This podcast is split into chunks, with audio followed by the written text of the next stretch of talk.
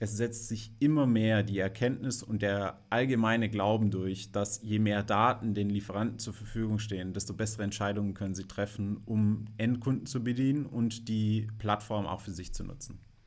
Daher für mich ein absolut logischer Schritt. Und die Frage, die ich jetzt an dich habe, Christian, ist, traust du den Conversion Rates, die wir dort sehen? Weil ich muss ehrlich sagen, die sind verdammt hoch.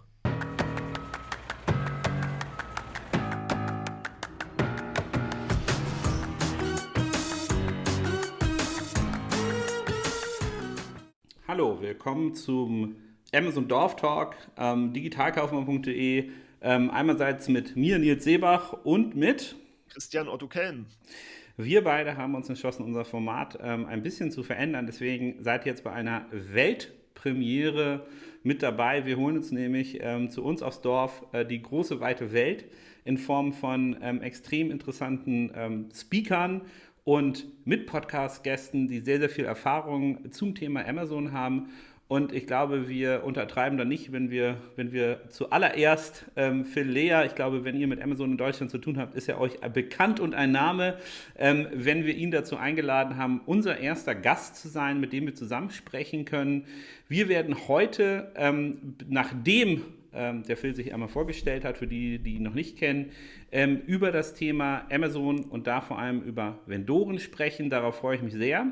Und ähm, ich beginne einfach mal mit der an, total geklauten Frage von Alexander Graf. Phil, wer bist du? Was machst du? Erstmal vielen Dank für die Einladung, dass ich der erste Gast bei euch sein darf und diese Weltpremiere begleiten darf. Das ist natürlich eine große Ehre mit euch beiden. Freut mich sehr. Vielen Dank dafür. Also mein Name ist Philia, wie du eben schon gesagt hast, und ich beschäftige mich in der Zwischenzeit seit vielen Jahren mit dem Amazon Vendor Modell. Und das Ganze hat eigentlich damit angefangen, dass es mal so ganz typisch, wie es im Unternehmen so ist, jemand zu dir sagt, hm, mach mal Amazon mit. Es war damals bei, ja, so fängt es bei den meisten an. Ne? Das war damals noch bei Bosch Power Tools und die Aufgabe war eben, Bosch Professional europaweit auszurollen. Und das hat den Grundstein dafür gelegt, dass ich viele Jahre mit Amazon äh, zu tun hatte und das heute selbstständig als Berater mache und dabei vielen verschiedenen Unternehmen und Marken dabei helfe, den Vendor-Account zu steuern oder es teilweise sogar für sie mache. Das heißt, ich kann in der Zwischenzeit Einblick in verschiedene Branchen, verschiedene Produktarten und Kategorien auf Amazon gewinnen und bin heute da, das mit euch zu teilen, sofern ihr denn Interesse dran habt. Aber das haben wir ähm, auf jeden Fall. Vielleicht nochmal für alle, die das einordnen wollen, wo wir gerade stehen, vielleicht auch die jetzt, ähm, wo wir einen Gast haben, neu dazugekommen sind. Ähm, bei Amazon gibt es zwei Modelle. Es gibt einmal das Modell, dass ähm, ein Hersteller ähm, seine Waren direkt an Amazon verkauft, wie ein klassischer Großhändler, und Amazon verkauft dann diese Waren. Das wäre die Welt, in der Phil sich aufgehalten hat und viel Zeit verbracht hat, das Vendoren-Modell. Und andererseits stellt Amazon äh, seine Technologie und seine Reichweite als Marktplatz zur Verfügung, wo man dann selber den Sums hat und ähm, dann im sogenannten Seller-Modell aktiv ist. Und die Welt von Amazon teilt sich immer in, äh, in Vendoren, Seller auf. Ich glaube, wir haben dort eine, eine ich sage immer 50-50, mal sind die einen oben, mal die anderen oben. Ähm, man kann das gucken, aber es gibt diese zwei Welten innerhalb von Amazon. Strukturell ist Amazon selber als Unternehmen auch unterteilt in diese Welten. Also man hat dort unterschiedliche Ansprechpartner, unterschiedliche Vorgehen für die beiden Welten. Ähm, deswegen ist das immer eine, eine Auftrennung. Ich glaube, ähm, Christian und ich reden im, äh, im Dorftalk relativ viel gemischt, mal hier, mal da. Wir reden viel über das Werbesystem, das im Endeffekt allen zugänglich ist. Ähm, aber wir ähm, werden jetzt heute uns wirklich dediziert in der Vendorenwelt ähm, aufhalten, um unserem Gast Phil auch ähm, da ein, äh, sozusagen ein, ein, ein Spielfeld zu geben, wo er, wie ihr in der Einleitung gehört habt, einfach sehr, sehr viel Erfahrung hat. Ich darf einmal starten mit einer einfachen Frage, ähm, bevor Christian dann ähm, in die generalistischen, tiefergehenden Fragen eingehen wird, weil Phil, für dich haben wir wirklich viele Fragen. Ich frage jetzt einfach mal, weil es so schön ähm, zeitgemäß ist und ich hoffe, wir kriegen den Podcast auch noch davor raus. Wenn ich jetzt Benno Manager bin, Weihnachten, ähm, Black Friday habe ich ja jetzt sozusagen, das ist wahrscheinlich gegessen, ja. Ähm, ich habe Weihnachten vor der Tür. Gibt es noch was, was ich tun sollte, machen kann, umsetzen sollte? Ich glaube, momentan ist für die meisten Vendoren die in den letzten Monaten gute Zahlen hatten, die größte Herausforderung, überhaupt Ware in die Läger von Amazon zu bekommen. Wir haben schon seit mehreren Wochen gibt es Läger, bei denen keine Anlieferung mehr möglich ist, weil sie voll sind. Oder zumindest äh, kann man das daraus schließen, äh, dass keine Anlieferungen mehr möglich sind. Wenn ich denn noch Ware habe und meine Bestände laut Kalkulation einigermaßen ausreichende Reichweite haben, dann kann ich natürlich noch mit äh, dem Hebel Marketing arbeiten und das Ganze nach vorne bringen und meine Sichtbarkeit steigern. Kannst du das ein bisschen ähm, tiefer noch ausholen? Also im, ähm, im Rahmen ähm, Marketing arbeiten, Sichtbarkeit haben. Also ich fasse es zusammen im ersten Schritt, guck erstmal, dass du überhaupt Ware hast, die du Weihnachten noch verkaufen kannst. Ähm, du hast jetzt einmal gesagt, naja, manche Leger nehmen gar nichts mehr an. Gibt es denn da Tricks, wie ich, wenn ich jetzt eine gesagt bekomme, nee, das geht gar nicht mehr, kann ich meine Sachen irgendwie nach Süddeutschland schicken und die da äh, reinbekommen? Oder ist das dann erstmal gegessen, wenn ich einmal abgelehnt wurde? Also gibt es da irgendwelche Tipps und Tricks, wie Vendoren dafür sorgen können, dass ihre Waren dann auch tatsächlich eingelagert und äh, versendbar sind? Ja, im Grunde genommen ähm, kann ich beobachten, bei welchen Legern meine Anlieferungen nicht mehr funktionieren, beziehungsweise wo ich Probleme habe und könnte dann ähm, diese Bestellungen absagen, und andere Leger bevorzugen in den, in den Belieferungen. Aber im Grunde genommen muss man schon ganz ehrlich sein, dafür gibt es keinen äh, wirklich sinnhaften Prozess. Was vielleicht noch Sinn machen könnte, wäre mit Transportdienstleistern zu arbeiten, die Preferred Carrier sind. Also es gibt das ein oder andere Unternehmen, die sind von Amazon als Preferred Carrier benannt, die haben fixe Anlieferzeiten, die müssen die Slots wie, ich sag mal, reguläre Transportdienstleister nicht anfragen als solches, sondern bei denen ist klar, die haben jeden, als Beispiel Freitag, äh, 10 Uhr haben die einen Anlieferslot und dort können sie so viel Ware reinliefern, ähm, wie sie denn haben. Aber da war Einwurf von mir. Wäre jetzt so die, die niveauvollste Frage, wäre doch, ich krieg von äh, grünen Stiften 1000 Bestellungen und weiß aber, Weihnachten gehen rote Stifte mehr. Kann ich dann nicht einfach die grünen Stifte, die Bestellungen ablehnen, Purchase Order nicht annehmen, null setzen und dann halt einfach 10.000 äh, rote Stifte reinsetzen? Habe ich so ein, so ein Kontingent oder ist es doch alles auf Einzelartikelebene und ich bin immer der Wollust des Amazon Bestellalgorithmus unterlegen? Ja und nein. Also ganz klar, du äh, bist auf der einen Seite der Wollust, wie du es nennst, ähm, ausgeliefert. Also der Algorithmus entscheidet, was er bestellt. Wenn er grüne Stifte will, dann kannst du nicht einfach rote Stifte liefern. Aber du hättest die Möglichkeit über das Born-to-Run-Programm, was jetzt so ein bisschen zum ersten Mal auch wirklich die Grenzen zwischen Seller-Modell und Vendor-Modell verschwimmen lässt, dahin führt, dass du äh, Selbstbestellungen auslösen kannst. Und da könntest du dann eben sagen, okay, ich weiß ganz genau, an Weihnachten sind rote Stifte der Shit. Deswegen äh, glaube ich, kann ich 1000 Stück verkaufen und mit dem Born-to-Run-Programm selbst eine äh, Bestellung auslösen. Also das sind lieferanteninitiierte Bestellungen, bei denen ich dann drei Monate Zeit habe, diese zu verkaufen. Ansonsten zahle ich entweder eine Strafe in Höhe von 25 Prozent des Wertes oder die Ware wird zurückgeschickt auf meine Kosten. Aber spannend, dass du sagst. Äh, ich hatte letztens ein paar Gespräche. Das Born-to-Run-Programm ist bei vielen Vendoren so rein verhandelt, dass überhaupt keine Strafen mehr sind. Man muss auch kein Advertising-Spend mehr von 10% oder so, was da reinläuft.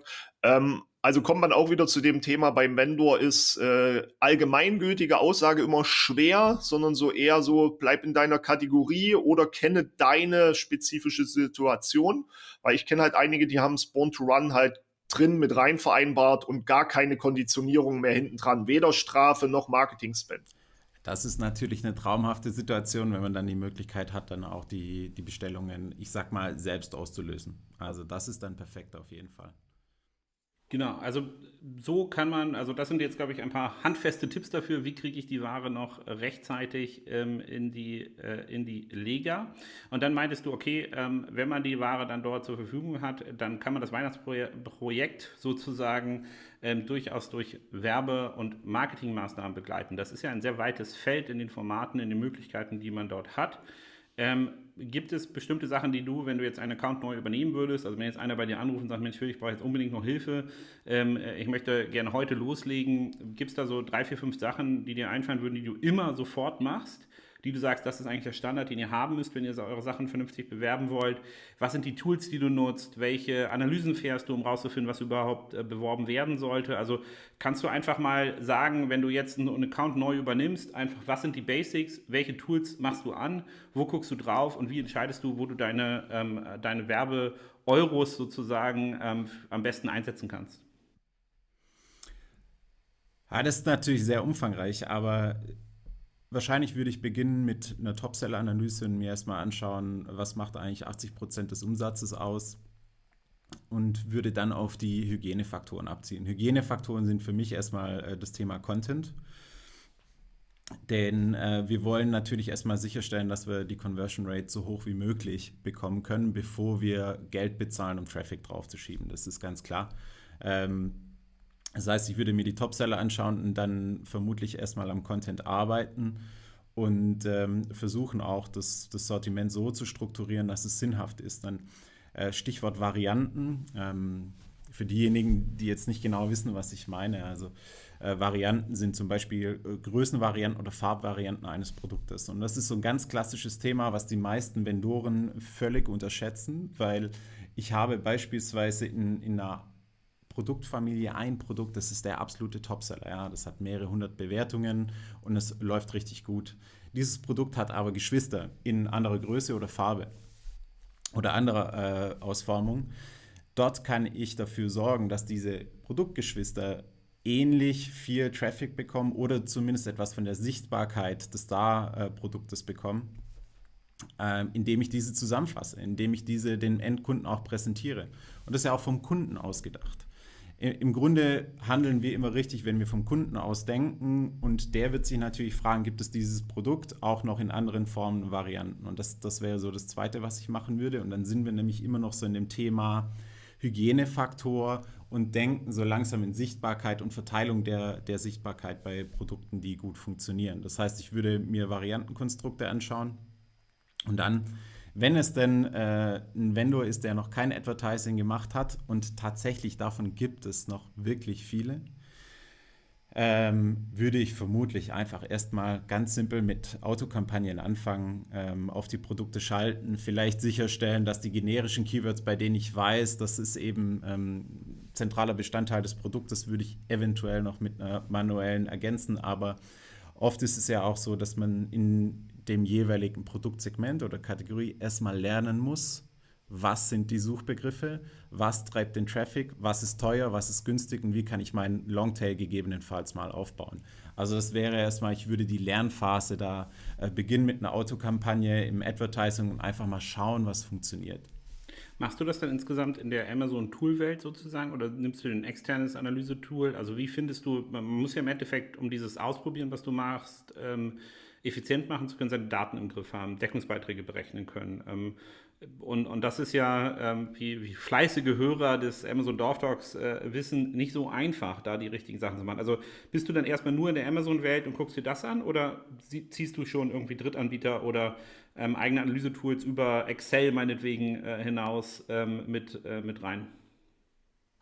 Ja, also äh, tatsächlich in, in der ersten Stufe arbeite ich wirklich, äh, reicht mir Excel so Excel.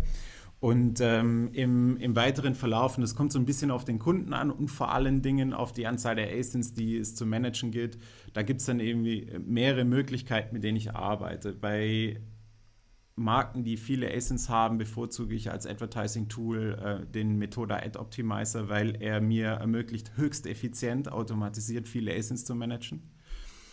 In äh, anderen Situationen mache ich es tatsächlich manuell, wenn man wirklich äh, einfach unter 50 Produkten hat.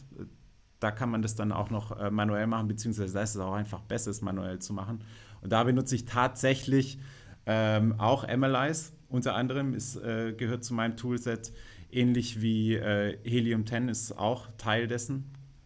Und die beiden äh, nutze ich da eigentlich für, für Marktbeobachtung, Marktdefinition, Keyword-Recherche und um herauszufinden, was denn auch die Wettbewerber machen. Denn am Ende des Tages, wenn ich mal meine Hygienefaktoren, ähm, ich sag mal, so geschaffen habe, dass ich sagen kann, okay, jetzt geht es in Richtung Optimierung, dann schaue ich natürlich auf den Wettbewerb, der im Regelfall ja besser performt.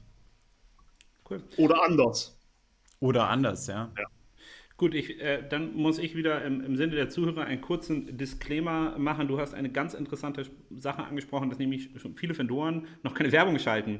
Und ähm, das hat, glaube ich, einem, mit einem großen Missverständnis ähm, an alle Vendoren dort draußen und an alle, die damit äh, spielen, mit dem Gedanken, das Modell bei Amazon einzusetzen und zu nutzen. Das ist kein passives Großhandelsmodell. Also Amazon macht das schon ganz geschickt. Es ist nicht so, ihr schickt da eure Ware hin und gut ist, sondern es erfordert ein aktives Management eurer Produkte, ein Bewerben eurer Produkte über die Plattform, die als Großhand Großhändler auftritt. Ähm, und ich glaube, viele Vendoren, da keine Werbung zu schalten, ist erstens sehr, sehr falsch. Also wenn man noch, äh, wenn man noch ähm, diffuse Printanzeigen schaltet zum Beispiel, man kann äh, bei Amazon wunderbar performancebasiert sein Geld einsetzen, um Produkte zu verkaufen, hat dort Zugang zu einer extrem großen Kundengruppe.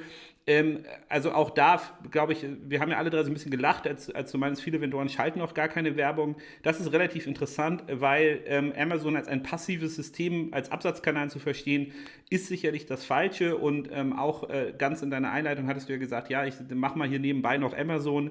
Auch das ist normalerweise für den äh, B2C-Hersteller bei den Absatzzahlen, die man über Amazon erreichen kann, auch keine Option mehr. Da kann man wesentlich mehr und ähm, und äh, interessantere Sachen machen. Und ich glaube, das ist eine, eine, super Überleitung. Also erstmal vielen Dank für die praktischen Einblicke, ähm, wie du so einen Account übernimmst, was du machst, was man vor Weihnachten machen kann, um ähm, das Mikrofon äh, nicht im physischen Sinne, sondern im virtuellen Sinne an Christian zu übergeben, um noch mehr Aspekte dieses Vendor-Daseins und der Vendor-Seite jetzt zu besprechen. Und darauf freue ich mich und ähm, höre ganz gespannt zu. Ja, aus äh, dem Aspekt heraus direkt anknüpfen, das ist ja eigentlich das Spannende, weil die Vendoren, die keine Werbung schalten, zahlen ja trotzdem ihre WKZ. Ja, äh, und daher kommt ja oft der Gedanke zu sagen, ja, ne, komm, wir zahlen doch hier 10% Werbekostenzuschuss und natürlich, da macht Amazon doch Werbung für uns.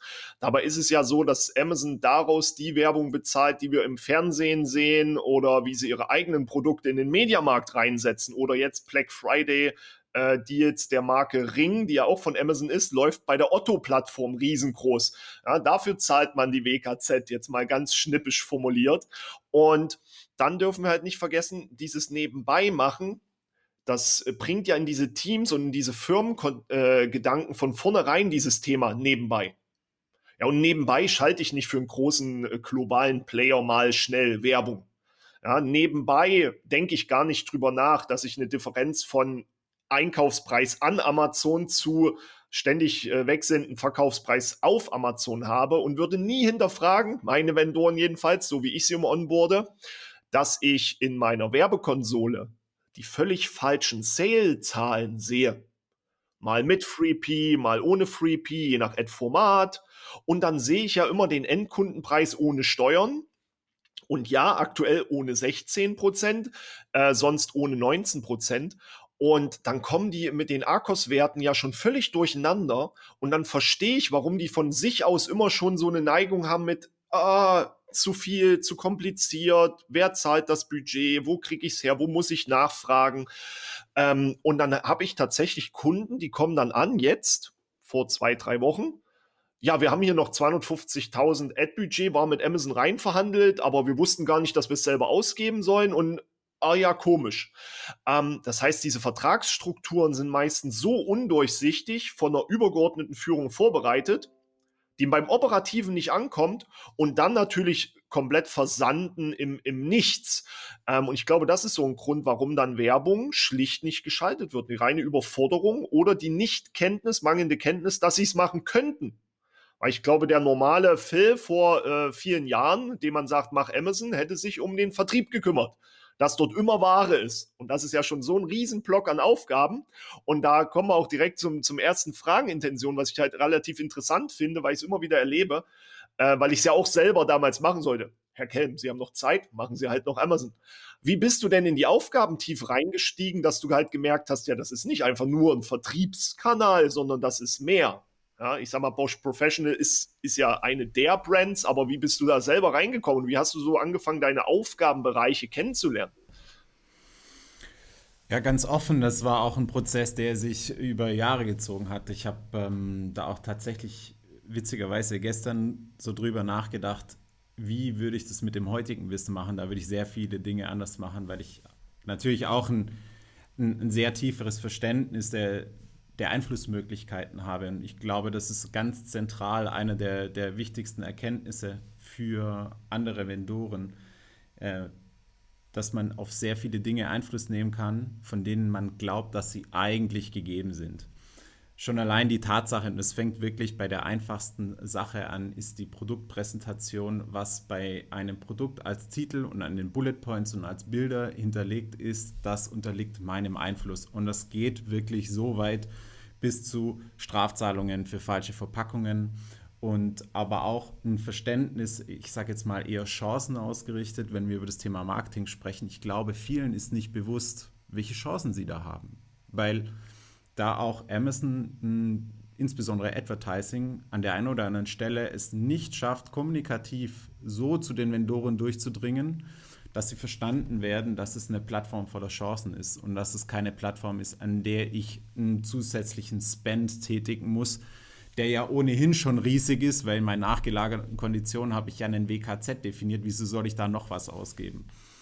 Und und das war eben ein Prozess und deswegen ist es auch für, für viele meiner Kunden ein wahnsinniges Erlebnis, beziehungsweise auch die, die Zahlen sind dann sehr krass, sehr positiv, wenn, wenn ich so ein Business von jemandem im Team intern übernehmen kann und sage, ich, ich kann es jetzt mit meinem Team abbilden, mit den Erfahrungen und Prozessen, die ich habe, dann tut sich da sehr schnell sehr viel. Aber das ist auch ein unfairer Vergleich, weil ich einfach schon über viele Jahre lernen durfte und musste, was eben dazugehört, so einen Account zu managen.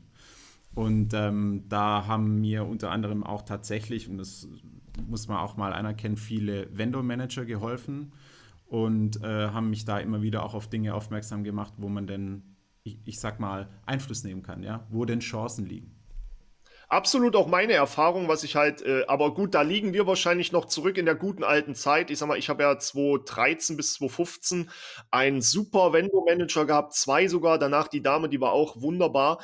Äh, die waren noch hilfsbereit. Die haben immer wieder darauf hingewiesen, mach das so, mach das so und waren froh über jeden Schritt, den du mit denen gewachsen bist, den du mit denen gegangen bist. Heutzutage hat man irgendwie das Gefühl, die Vendor-Manager sind kaum noch ansprechbar, auch in der Tiefe nicht mehr da oder, wie du sagst, im Advertising, da fehlt einfach die Grundkenntnis, warum ist es für mich als Vendor wichtig, meine Produktkalkulation hinzubekommen und warum muss ich profitabel Werbung schalten? Na, nur dann rechtfertige ich Budgets.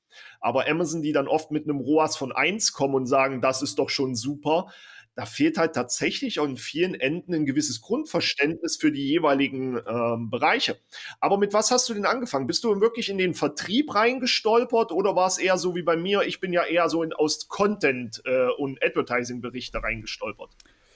Äh, tatsächlich war es über den Vertrieb. Ich bin dann in das Thema Content reingestolpert. Äh, in den Zeiten, als man am einen Tag den Produkttitel optimiert hochgeladen hat und am nächsten Tag ein besseres Ranking hatte.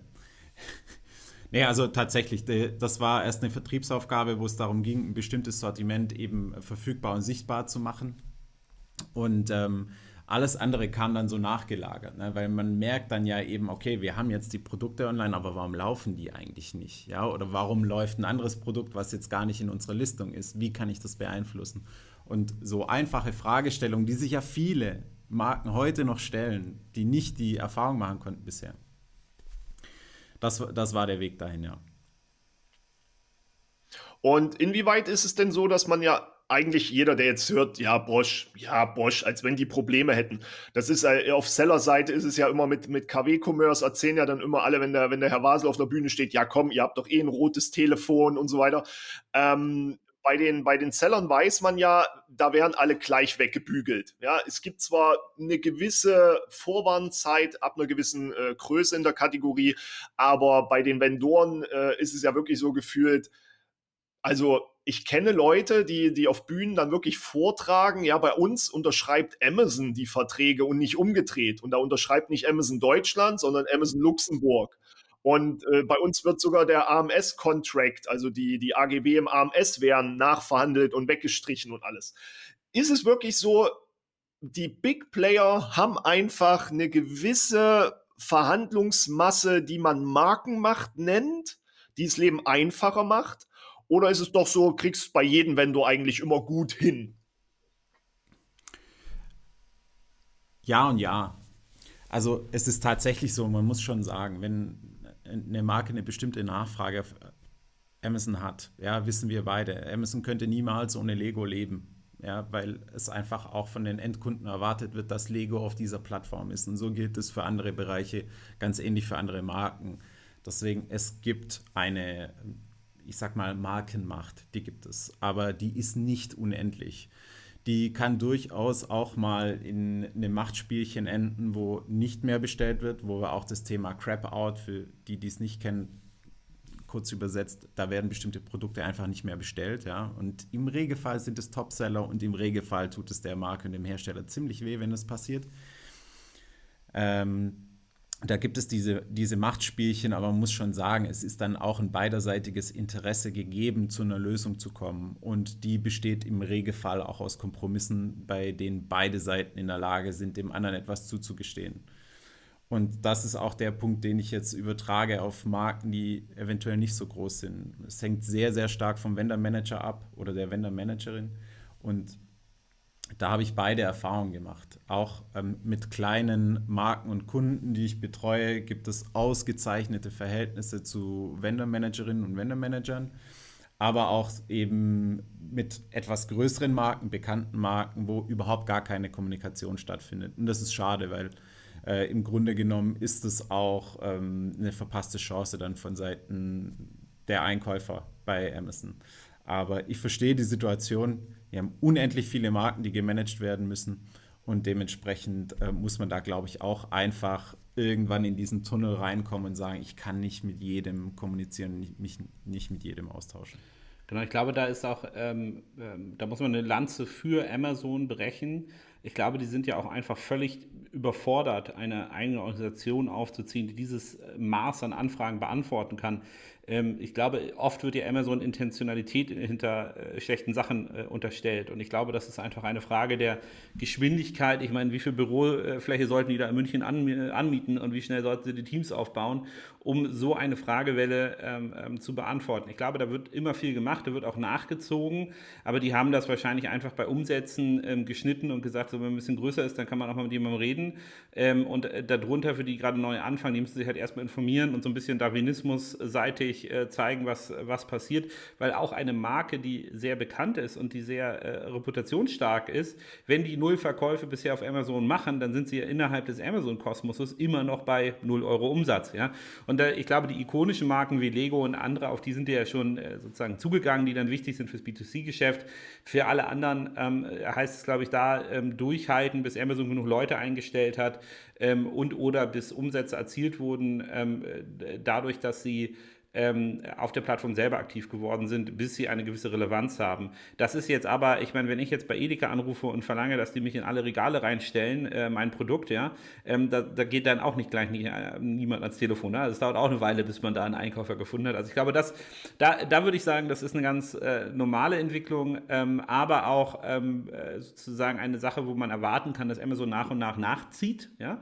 Ähm, in der Interaktion plus, ich glaube, was von den Anfangszeiten, auch als, als wir viel äh, angefangen haben, uns über Amazon zu unterhalten und all die Sachen losgegangen sind, man hat ja mittlerweile einen gewissen Kosmos an Dienstleistern, an Menschen, die schon mal bei Amazon gearbeitet haben oder auch Leuten, die äh, die Vendoren-Accounts aufgebaut haben, genauso wie du, wo man sich jetzt Hilfe holen kann. Ne? Das ist ja auch ganz interessant. Ich glaube, in den Zeiten, als wir alle drei mit Amazon begonnen haben, da gab das in Deutschland noch gar nicht ganz so viele Leute, die man fragen konnte, erzähl doch mal über deine drei, vier, fünf Jahre Erfahrung mit dem Amazon Vendoren-Modell.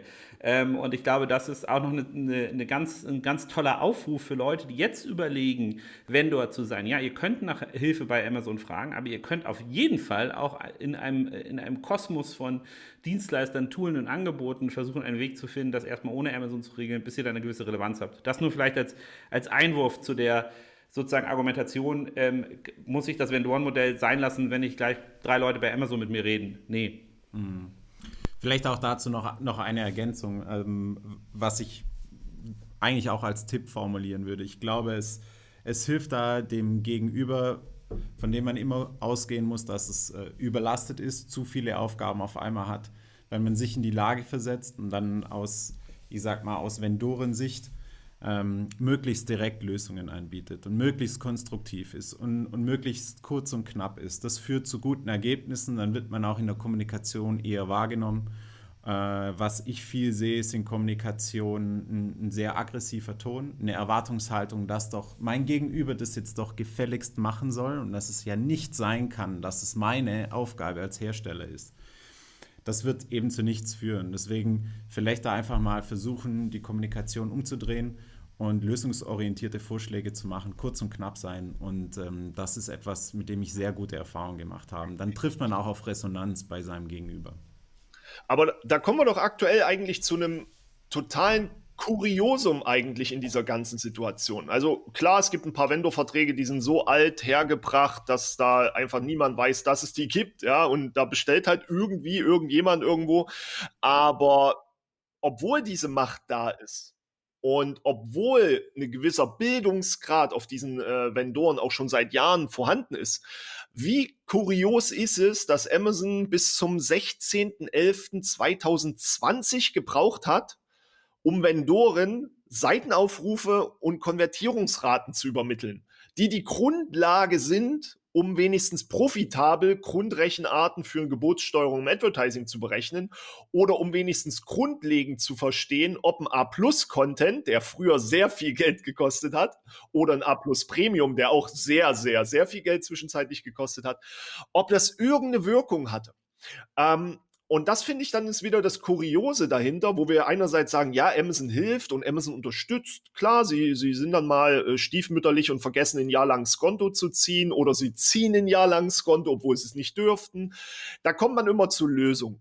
Aber wenn es in die Feinheiten und in die, in die Tiefensteuerung ging in dem Kanal Vendor, war jahrelang eine Grundlagendatenlage nicht da, trotz Markenmacht, trotz marktbestimmender Nachfragebestimmung.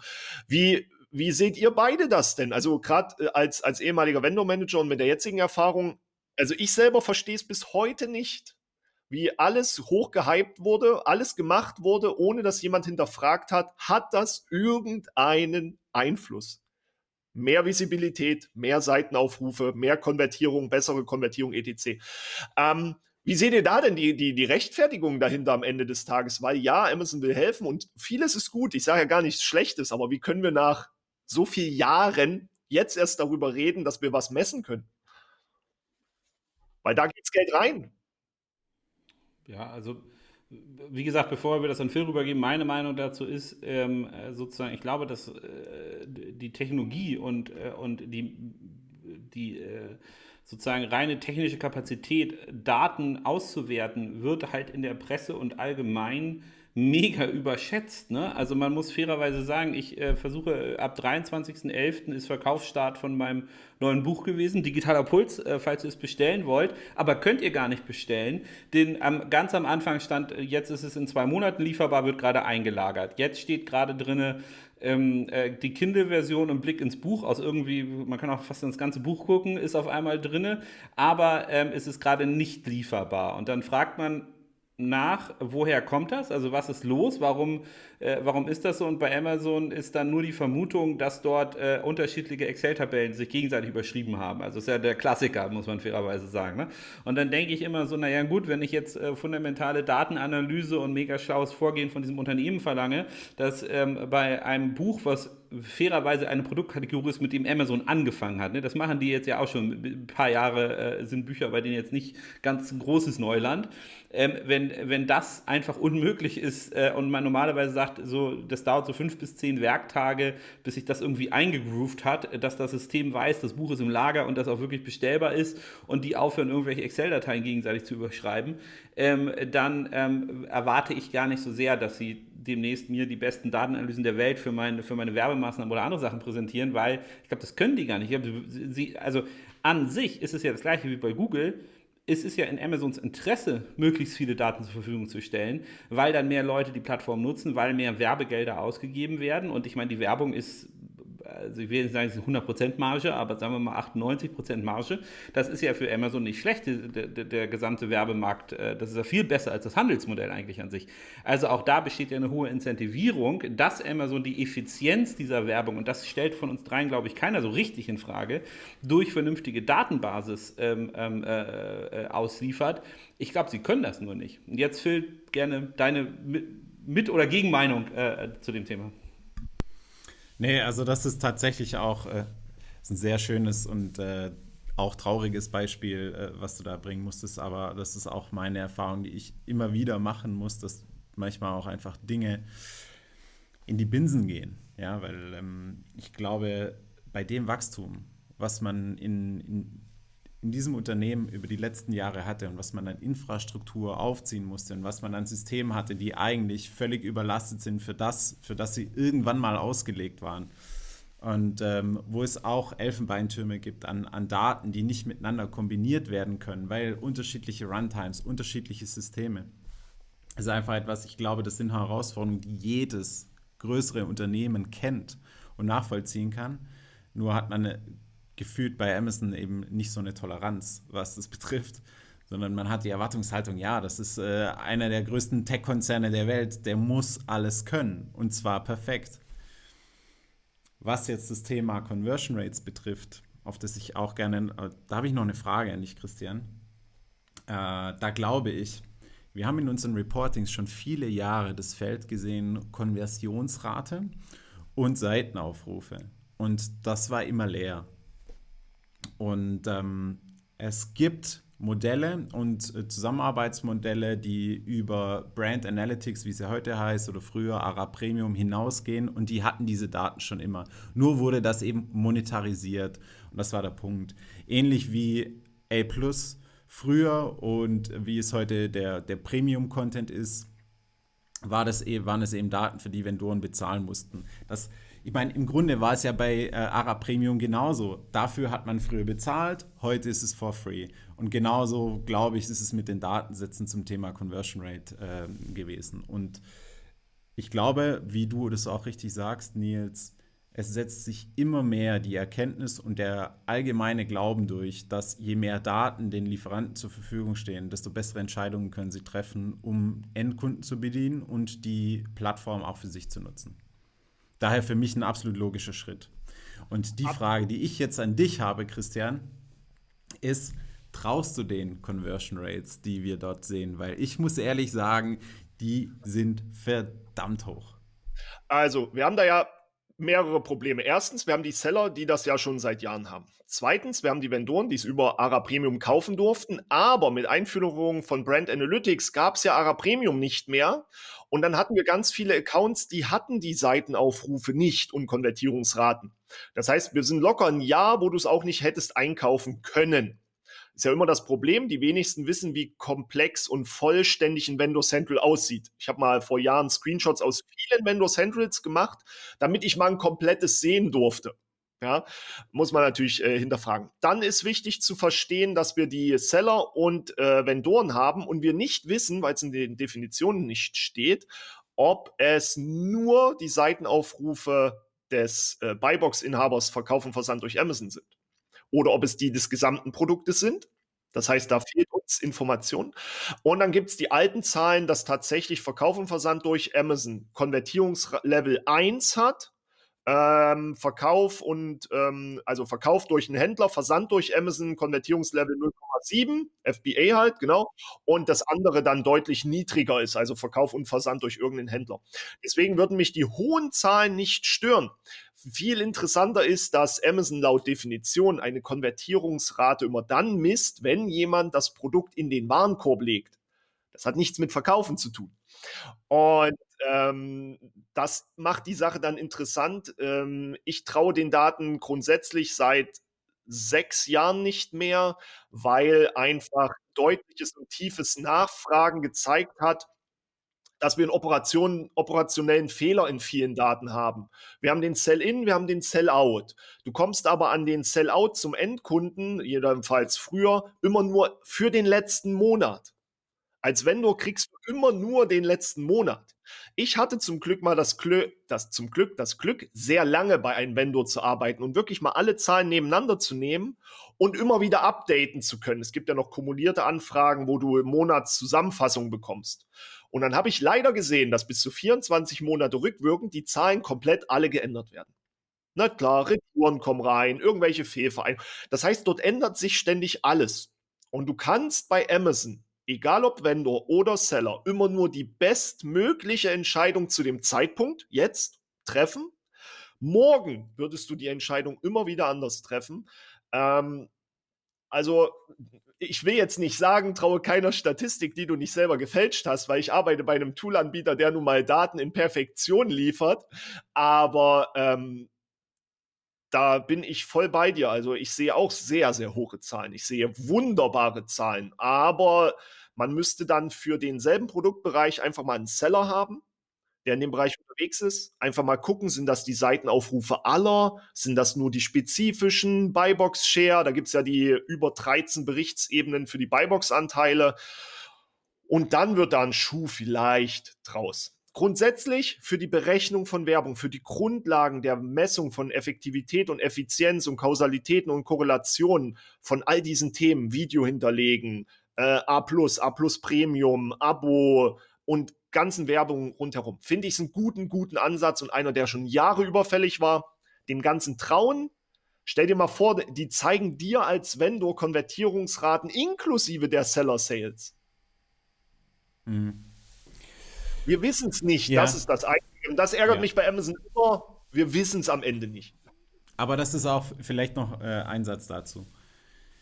Im Grunde erwarte ich gar nicht, perfekte Daten zu haben. Ich erwarte nur, dass der Fehler konsistent ist, damit ich auf Basis ja. der falschen Daten, dass die sich zumindest richtig verändern und mein, ich meine Entscheidungen treffen kann. Und am Ende des Tages gibt es mir eine Orientierung. Ich würde mich nicht zu 100% darauf verlassen aber es hilft mir, bessere Entscheidungen zu treffen und damit bin ich fein.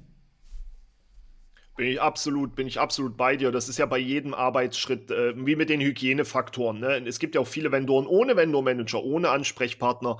Da reden wir erstmal von den Hygienefaktoren. Versuch dein Portfolio anzubieten, versuch es sauber zu halten. Ähm, das ist äh, dann halt für viele überraschend, wenn das ein Seller besser macht, ja, weil er es halt macht. Ja, so eine, er muss. So er hat keine andere Wahl, er muss.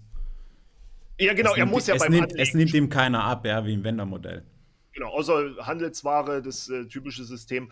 Und dann kommen wir auch aus der, aus der Phase raus, wo wir uns über irgendwas bei Amazon wundern, sondern wo wir eher mit einer Erwartungshaltung rangehen. Nur noch manchmal überrascht werden, aber wir uns nicht mehr wundern, warum geht das nicht, wie geht das, sondern man wirklich in eine, in eine eher aktivere Position kommt und nicht so dieses, dieses Vendor-Thema ist für mich immer gefühlt das reine passive Mitlaufen, gegen Wände laufen, mal mit dem Strom weggespült werden, aber nie dieses aktive, selbstbestimmte Schwimmen, ähm, sondern es ist eher immer so diese ein bisschen Willkür, aber nicht, weil Amazon das macht, sondern weil die meisten nicht äh, schätzen, wie viele Möglichkeiten und Chancen beide Modelle sowieso haben, aber wie viele Möglichkeiten Amazon mit sich bringt. Ja, und da sprechen wir Nils immer wieder drüber, wo wir uns einfach nur an den Kopf greifen und denken, warum? Also warum tun sie es nicht? Es ist seit Jahren bekannt, da gibt es so viel mehr Möglichkeiten. Ja, weil sie es nicht kennen. Keine andere Plattform, kein anderer Kunde verlangt es von ihnen. Ihr Geschäftsmodell hat jahrelang so funktioniert, dass ich meine Ware irgendwo abstelle, einen Katalog gebe und vielleicht noch eine PDF hinschicke. Ja. Und, Oder ein Point ähm, aus Pappe und Holz. Genau, und es sind keine Capabilities, die vorhanden sind einfach. Und, und daher wundert es mich überhaupt nicht, wenn es eben Vendoren gibt, die einfach nur im Passivmodus diese Plattform bedienen.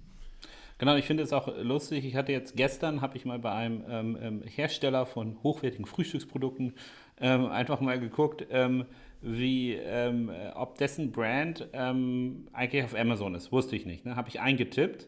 Ja, habe sofort 15 Vorschläge für jede einzelne Produktkategorie bekommen. Also es war Markenname und dann immer Produkt, Produkt, Produkt, Produkt. Ne? Das ist klar, ich bin da nicht der Erste, der das eingetippt hat. Und ähm, da ist ja dann äh, wahrscheinlich ein Suchvolumina auch auf die gesamte Produktpalette dieses Herstellers. Wirklich, also man sah so, sah wirklich so nach und nach wurden dann alle Produkte angezeigt oder abgefragt und das Produkt kommt auf dieser Plattform nicht vor. Der hat also seine Distributionswege so im Griff, dass auch im Seller-Modell seine Produkte dort nicht angeboten werden. Und ich finde es auch interessant, wenn man, wenn Amazon zum Beispiel diese Daten zur Verfügung stellen würde, einfach mal dahin gehen würde und, und das auch äh, publik machen würde für Drittdienstleister und sagen würde, guck doch mal, das wird gerade gesucht und du bist da gar nicht. Also rechne doch mal aus, die Menschen dort haben im Schnitt wahrscheinlich alle einen Prime-Account. Du könntest deine Waren da verkaufen. Willst du das wirklich nicht? Auch das wären für mich Daten, dass wenn Amazon die wirklich ähm, ähm, hätte, jetzt bei den, gerade bei den kleineren Brands, wo sie die, die nicht nutzen, um dann die Leute individuell durchzuverhandeln, alleine diese Daten zu nehmen, die öffentlich Drittdienstleistern zur Verfügung zu stellen, die dann lostigern und sagen, hier, guck doch mal, das kannst du alles hier machen. Mach doch, ne? Das wäre ja also ein, ein Selbstläufer ohne Gleichen, weil du dann den Leuten zeigst, guck mal, da ist eine neue Plattform, ja, die erfordert ein Umdenken, die erfordert ist, äh, deine Wege als äh, sozusagen Hersteller auch mal zu ändern von deinen Waren, aktiver in die Distribution mit reinzugehen. Aber seien wir doch mal ehrlich, du kannst dich im Schnitt auf deine bestehenden oder seit 10, 20 Jahren hergebrachten Retail-Partner nicht mehr verlassen. Deswegen ist es eine schlaue Idee, da selber reinzugehen und guck mal, die Leute gucken schon nach dir. Ne? Und das, die suchen dich, ja. Also das ist irgendwie, die spielen mit dir verstecken und du versteckst dich so gut, dass sie dich nicht finden können.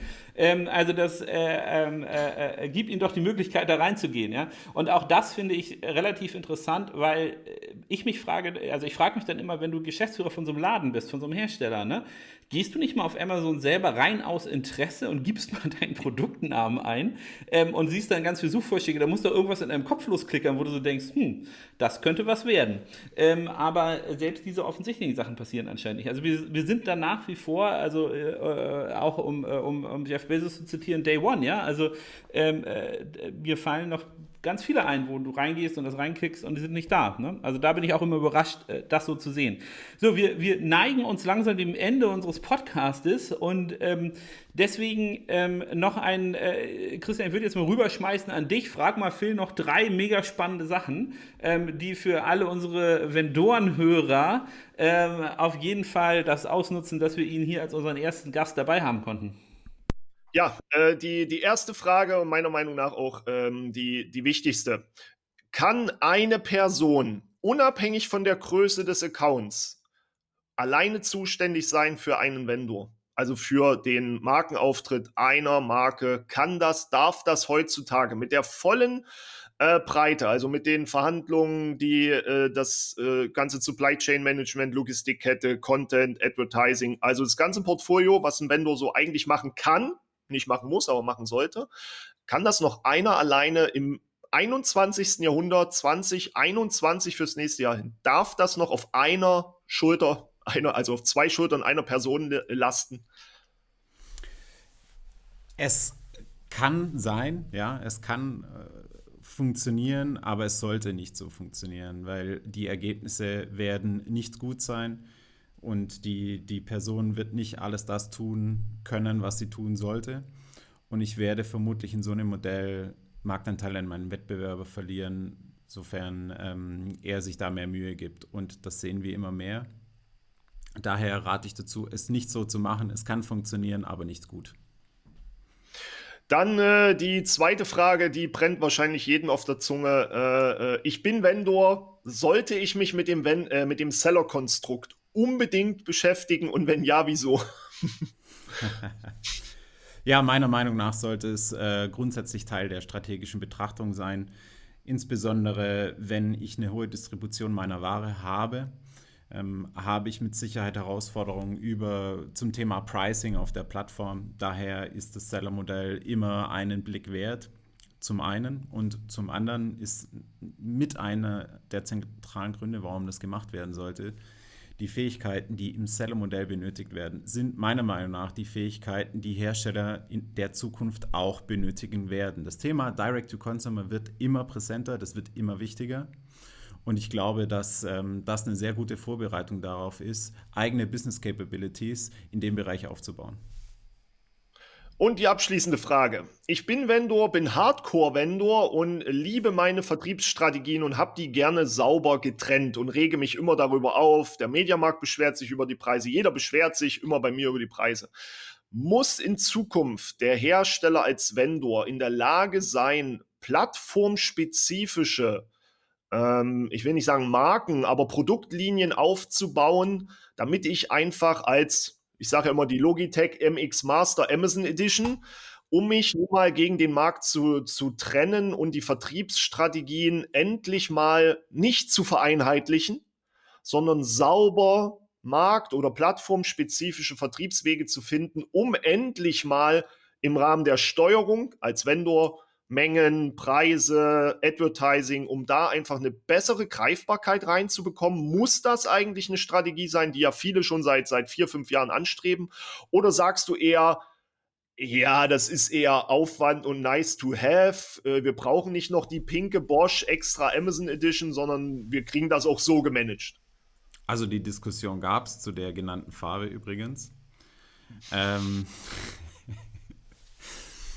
also das hängt sehr stark vom Pricing-Modell des Herstellers ab.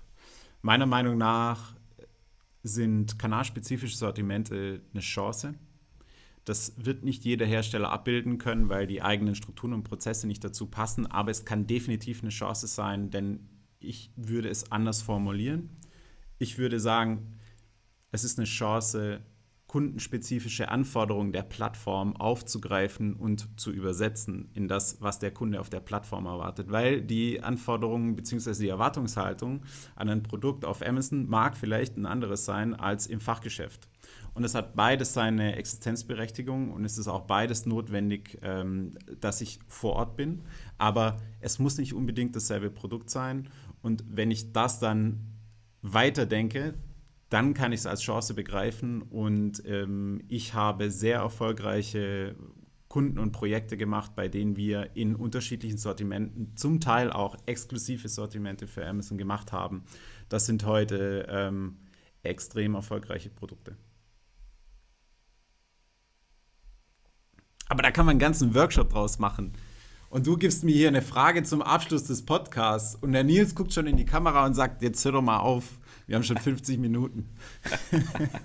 Also ich glaube, solange, solange, unsere, unsere, unsere Zuhörer nicht in die Kamera gucken und sagen, kommt Jungs, ihr habt jetzt schon 50 Minuten und das zu Ende hören müssen, sind wir, sind wir gut dabei. Aber ich glaube, wir sollten es wirklich auch nicht überstrapazieren. Ich glaube, zu jedem und, und ganz vielen dieser Themen könnte man eine, eine ähm, äh, wirklich verlängerte Edition des äh, Dorf Talks einstreuen. Ähm, ganz, ganz viele spannende Themen. Phil, du hast das nur, nur angerissen. Ich glaube, wer da tiefer Bescheid wissen will, der muss dich halt buchen. Ja? Ähm, und ähm, ansonsten freue ich mich natürlich über Fragen von euch, liebe Zuhörer, auch Fragen, die ihr an Phil habt. Die leiten mir weiter. Könnt ihr in die Kommentare schreiben, könnt ihr uns auf Facebook, auf allen bekannten Kanälen einfach rüberhauen. Und ähm, ich würde sagen, ich fand jetzt das, das Zuhören, ähm, äh, gerade bei dem Teil auch, wo, wo, Christian viel gefragt hat, sehr, sehr spannend. Äh, die Weltpremiere, erster Gast, ähm, wird ähm, äh, somit von mir als voller Erfolg gewertet.